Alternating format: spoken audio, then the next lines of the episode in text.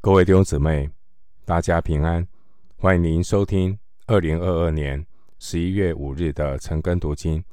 我是廖泽一牧师。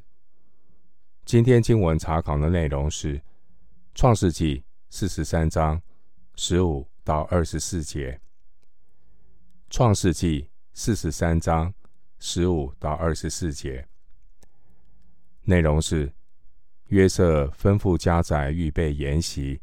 迎接他的兄弟。一开始，先补充昨天没有讲完的部分。创世纪四十三章十四节，雅各为下埃及的儿子们祝福。四十三章十四节经文说：“但愿全能的神使你们在那人面前蒙怜悯。”释放你们的那弟兄和便雅悯回来。我若丧了儿子，就丧了吧。上帝透过饥荒，让雅各全家人凝聚在一起，同心面对前面的挑战。这未尝不是一个化妆的祝福。苦难。将雅各全家人凝聚在一起，也让雅各学习放手交托。四十三章十四节，雅各说：“我若上了儿子，就上了吧。”弟兄姊妹，人生不带来，死不带走，该放手的要放手。该交托的要交托，神才是我们一生中唯一的依靠。让我们学习将一切的忧虑重担卸给神。弟兄姊妹，四十三章的十四节，让我们看到风烛残年的雅各，他在悲叹中。学习顺服神。有一句话这样说：“苦难使人思想，苦难使人学习谦卑，苦难使人学习顺服。”关于苦难使人学习谦卑顺服，圣经有另外一个例子，那就是约伯。当年的约伯。面对人生极大的试炼，约伯说：“赏赐的是耶和华，收取的也是耶和华。耶和华的名是应当称颂的。”约伯记一章二十一节。弟兄姊妹，经文四十三章十四节，我们看到一个饱经风霜的老人雅各。他经历许多的生离死别，想必他感触很深。雅各这个名字原原来是“抓”的意思。饱经风霜的老人雅各，他在回想，到底人的一生要抓什么？抓来抓去，都是虚空，都是捕风。今生的身外之物，有一天都带不走。唯独遵行神旨意的，是永远长存。人间的苦难，让人不得不放手，而只有上帝的怜悯，才能够让我们有交托的盼望。弟兄姊妹，盼望。这世上许多沉睡的灵魂能够苏醒过来，放下各样的重担，脱去容易缠累的罪，存心忍耐，跑当跑的路，为真道打美好的仗，守住所信的道。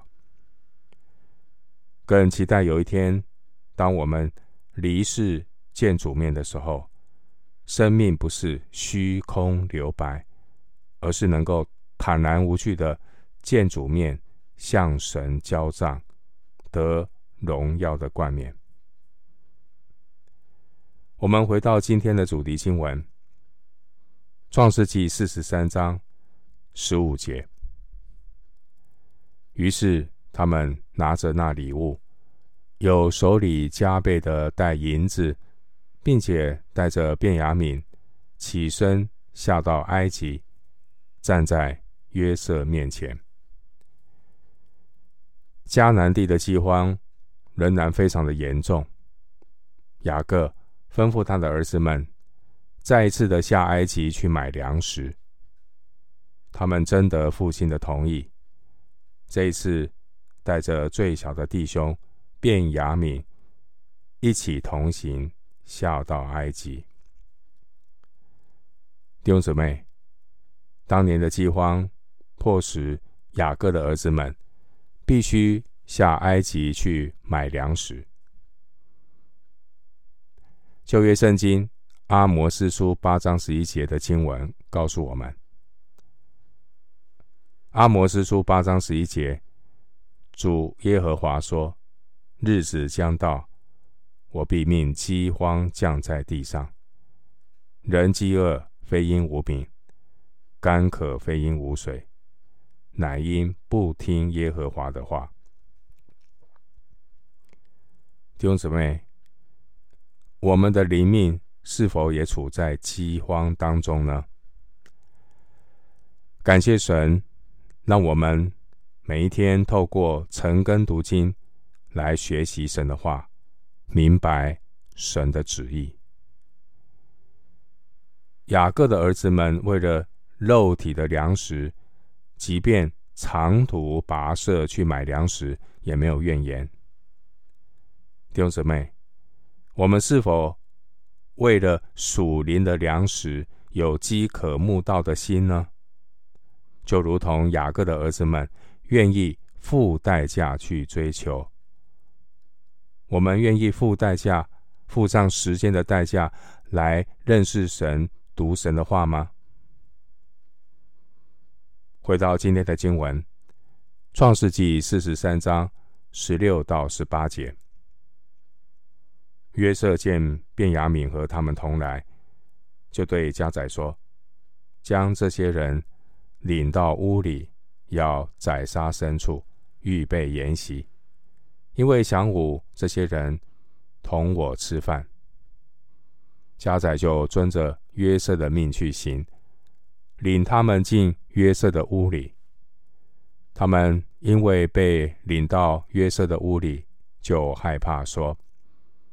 领我们到这里来，必是因为头次归还在我们口袋里的银子，找我们的错缝，下手害我们，强取我们为奴仆，抢夺我们的驴。前面十六节，我们通过十六节的描述，看出来约瑟很期待。与兄长们见面的这一天，当约瑟看见哥哥们带着便雅悯前来埃及时，约瑟迫不及待，吩咐管家为他们准备筵席，来款待约瑟的兄长们。过去被哥哥们出卖的约瑟，如今他在自己的兄弟眼前已经是。高不可攀的埃及宰相，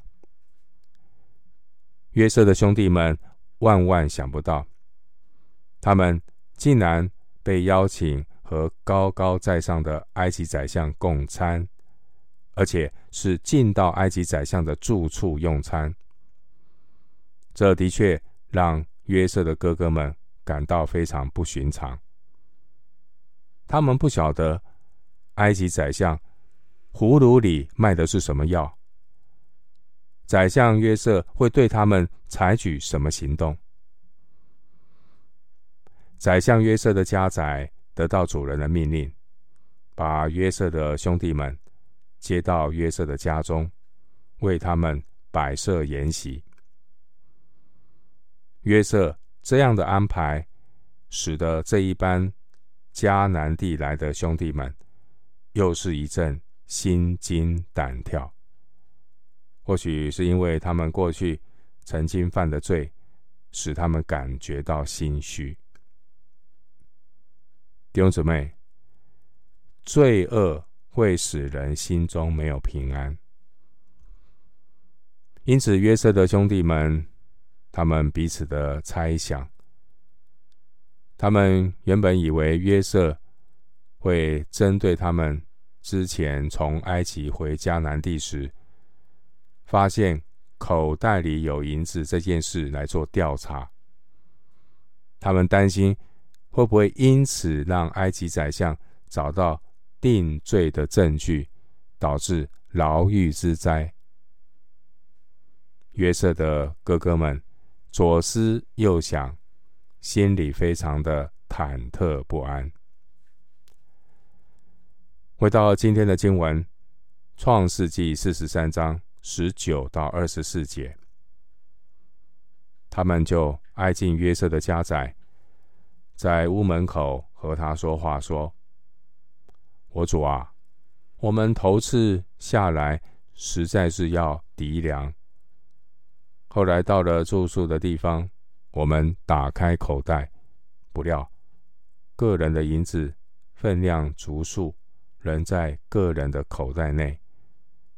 现在我们手里又带回来了，另外又带下银子来抵粮。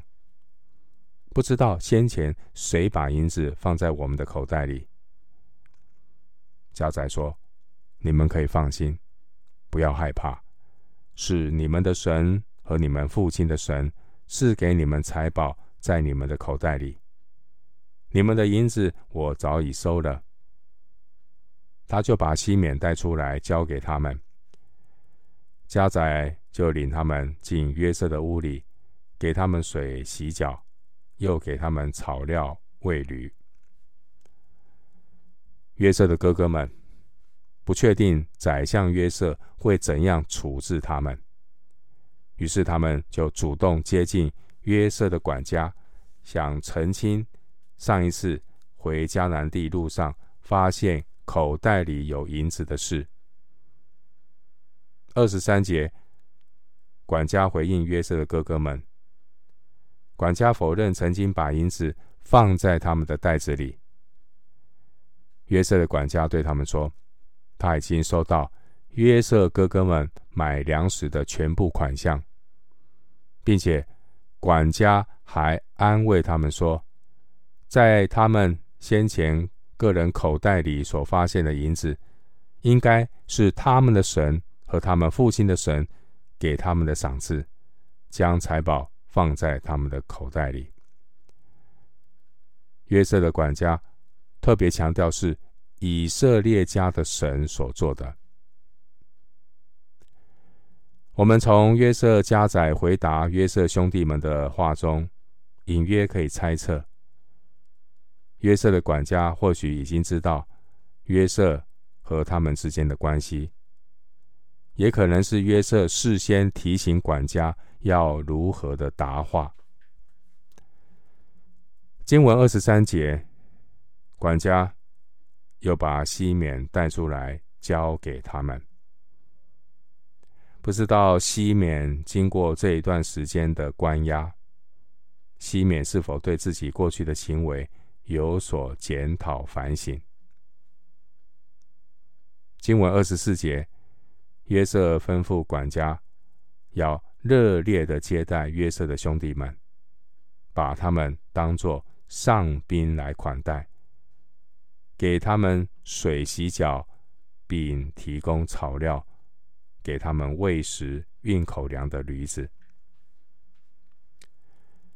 约瑟他以德报怨，就如同罗马书五章二十节所说的：“罪在哪里显多，恩典就更显多了。”这让我们想到耶稣基督赦罪的恩典。在你我身上，也在当年使徒保罗身上。最后，牧师以一段经文作为今天查经的结论。新约圣经提摩太前书一章十五到十六节。提摩太前书一章十五到十六节。基督耶稣降世，为要拯救罪人。这话是可信的，是十分可佩服的。在罪人中，我是个罪魁；然而我蒙了怜悯，是因耶稣基督要在我这罪魁身上显明他一切的忍耐，给后来信他得永生的人做榜样。提目太前书一章十五到十六节，我们今天经文查考就进行到这里。